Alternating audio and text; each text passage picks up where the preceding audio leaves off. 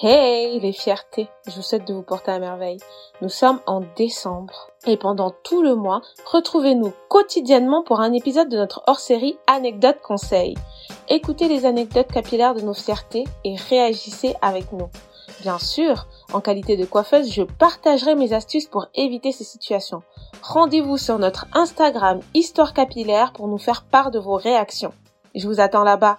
Bonne écoute Hey les fiertés je vous souhaite de vous porter à merveille. On se retrouve pour une nouvelle anecdote écrite. C'est parti. Lorsque j'ai eu 16 ans, j'ai voulu me faire des dreadlocks.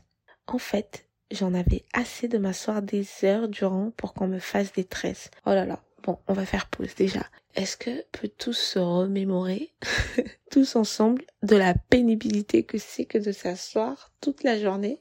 Pour se faire tresser Fort heureusement, euh, les techniques de tressage ont évolué et ça prend de moins en moins de temps. D'ailleurs, si j'ai un conseil à vous donner pour que votre coiffure soit plus rapide, faites un soin. Faites votre meilleur soin profond avant d'aller vous faire tresser. Vous démêlez vos cheveux, vous les nourrissez et ensuite vous y allez. Ce sera beaucoup plus rapide. On continue. J'ai gentiment commencé à mon niveau parce que je ne savais pas comment on les faisait et à l'époque, des filles avec des dreadlocks, c'était très très rare en banlieue. Et dans ma ville, il n'y en avait pas du tout. Je me sentais libre. Oh là là, j'adore. C'est vrai que les dreadlocks ont cette particularité-là de euh, procurer de la liberté. Et euh, vous savez, pour la petite histoire, l'énergie qu'il y a dans une locks est particulière, singulière, importante. Et c'est pour ça d'ailleurs que les Rastafari sont loxés et qu'ils couvrent leurs cheveux. Parce qu'ils connaissent la puissance qu'il y a dans leurs cheveux et ils sont conscients de ce qui se passe à l'intérieur et de ce que ça procure, de ce qu'ils peuvent faire avec cette énergie-là et ce qu'on peut leur faire.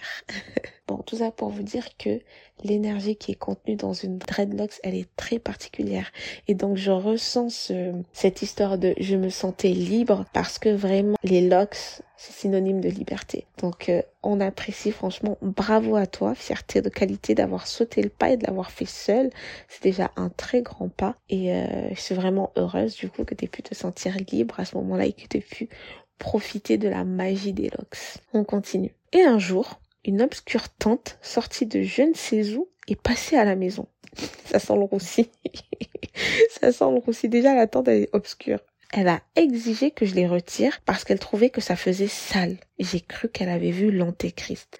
Oh, oh là là. Horrible, horrible. Déjà, la dame, elle sort de je ne sais où. Et juste parce qu'elle croit que c'est sale, on, doit les enlever. Oh my god. Personne ne m'a défendu.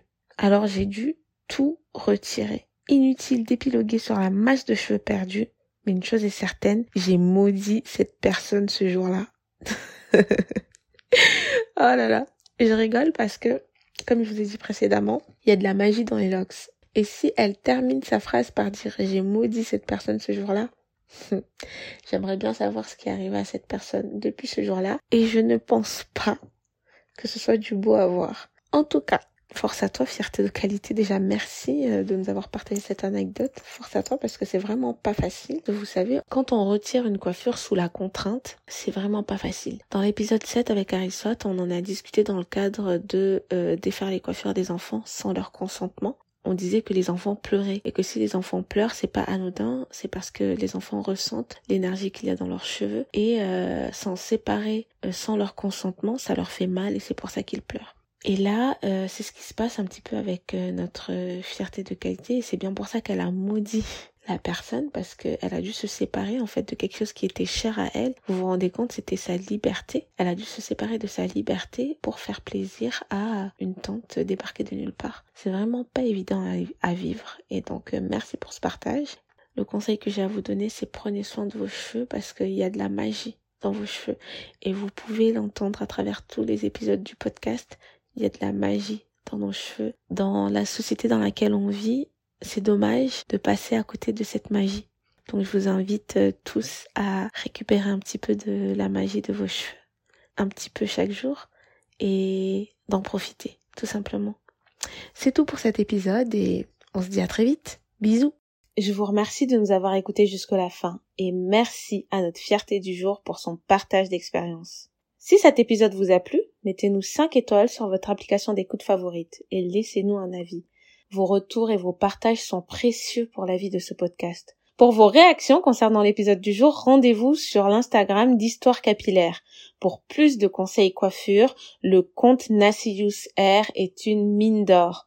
Et pour recevoir votre surprise pour les fêtes de fin d'année, inscrivez-vous à la newsletter d'Histoire Capillaire. Tous les liens seront dans la description de l'épisode. Merci, merci, merci pour le temps que vous nous offrez en écoutant ce podcast. En attendant de vous dire, bisous chez vous et portez fièrement vos coiffures.